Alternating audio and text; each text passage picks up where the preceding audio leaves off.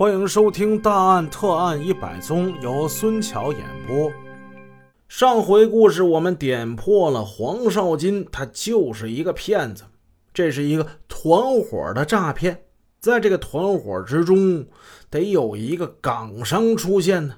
谁来当这个港商呢？就是刘亚松。刘亚松不是香港人，他也是信义人，去香港比较早罢了。这人六十来岁，个子不高，不胖不瘦，有点秃顶，长得有点像个小日本似的。刘亚松这人去香港这些年也没干什么好事经过这伪港商刘亚松一阵的开导还有点化。黄少金深深领会了行骗的诀窍，他决心是大干一场。经人介绍，黄少金又认识了自称信义玉雕集团公司总经理的谭光业。谭光业年近六旬，浓眉毛、大眼睛、高鼻梁、翘下巴，肤色白皙，使人见后会觉得他年轻时候一定是个美男子。谭光业。言谈举止很有风度，有谋略，胆子也大。他曾经说过这样的话：“用玉石进行诈骗的方式，我们新义人全都知道。在这个团伙之中，他可谓是佼佼者。不过，此人的新义口音太重，不太会说普通话，不太适合在外场出现，只能是坐镇指挥。”像去沈阳钓鱼这么危险的工作，只能让黄少金这样的机灵人去干。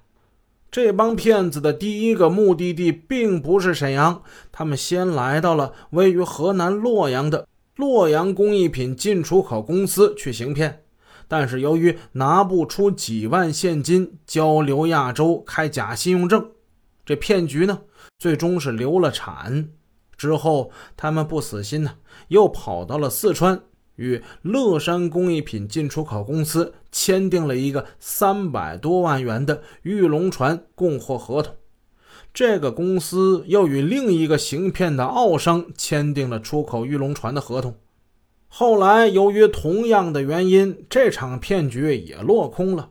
两次行骗失败之后，这帮骗子们并没有死心，在很短时间内，一个新的诈骗团伙又组成了。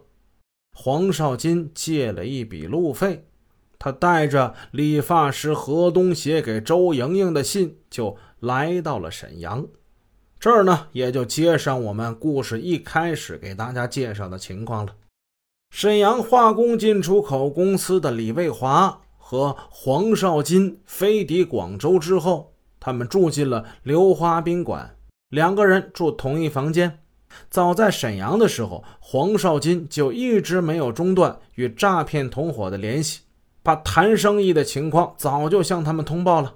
当他和李卫华来到广州的时候，负责供货的谭光业也把样品，也就是两条玉龙船给运来了。这谭光业自称是信宜玉雕集团总公司总经理。可那不过是印在名片上的一行字迹而已，实际上他连一块豆粒大的玉石也没有啊！当他得知黄少金把沈阳化工进出口公司的业务员调来广州考察的消息之后，马上是振作精神。他来到了信宜县金洞镇个体玉雕专业户陆全红开的玉器加工厂那里。他用赊账的方式，以一万五千元买了一条一米长的玉龙船，以二点五万元买下了一条两米长的玉龙船，作为向沈阳化工进出口公司供货的样品。这南玉呢，顾名思义是南方产的玉。此案案发之后，办案人员曾请辽宁省宝玉石质量监督检验站站长。江信顺女士对此案的玉龙船进行了一个鉴定，这个鉴定书上是这么写的：玉龙船的材质为蛇纹石质南玉，南玉颜色为暗黄绿色，内有大量黑色条带和白色石花，色不均匀，玉料底子发干，水头差，半亚透明，属于中低或低档次玉料，加工总体设计不精致。工艺加工较粗糙，较呆板。就是这样，两条花四万块钱赊账来，用低档玉料雕刻的粗糙呆板的玉龙船，谭光业在他的价格表上，居然是狮子大开口。把向沈阳化工进出口公司售出的价格提高了十倍多，锁价五十万。老奸巨猾的谭光业摸透了被骗单位的心理，他们并不在乎玉龙船的价格是多少，只要外商愿意出个好价钱来买，出口这些玉龙船工艺品，他就能够赚美元呢，能大赚一笔。那么这便是合算的。谭光业让陆全红和亲信涂高武、罗兆基用汽车把两条样品船运到了广佛公路旁一个叫横沙地方的仓库，组装好之后就把玉龙船放在那里。这是谭光业一个同乡的私人仓库，他对外声称，这就是他玉雕集团公司的仓库。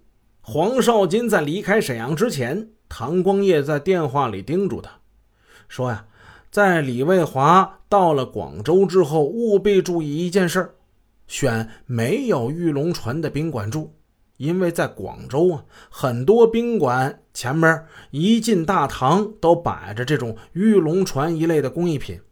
如果让李卫华他看见了，了解到它的实际价格，那可就不妙了。”饭后，李卫华就问这黄少金：“哎，我是先见谁呢？这个日程是怎么安排的呀？”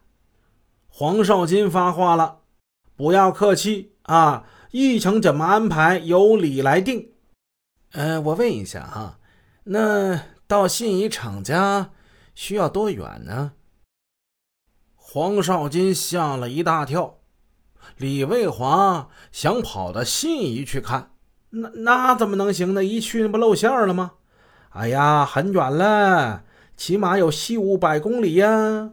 再说了，谭总目前不在信义，已经来到广州了。当天晚上，黄少金向李卫华撒了个谎，他从酒店出来了。他跟涂高武来到了湘江饭店五零一房间，在这儿他见到了谭光业。跟谭光业一见面，俩人就双手抱拳：“谭总辛苦辛苦啦，祝贺我们生意有望啊！”谭光业也高兴，抱拳回礼：“哎，你也辛苦，你也辛苦啊！同贺同贺！”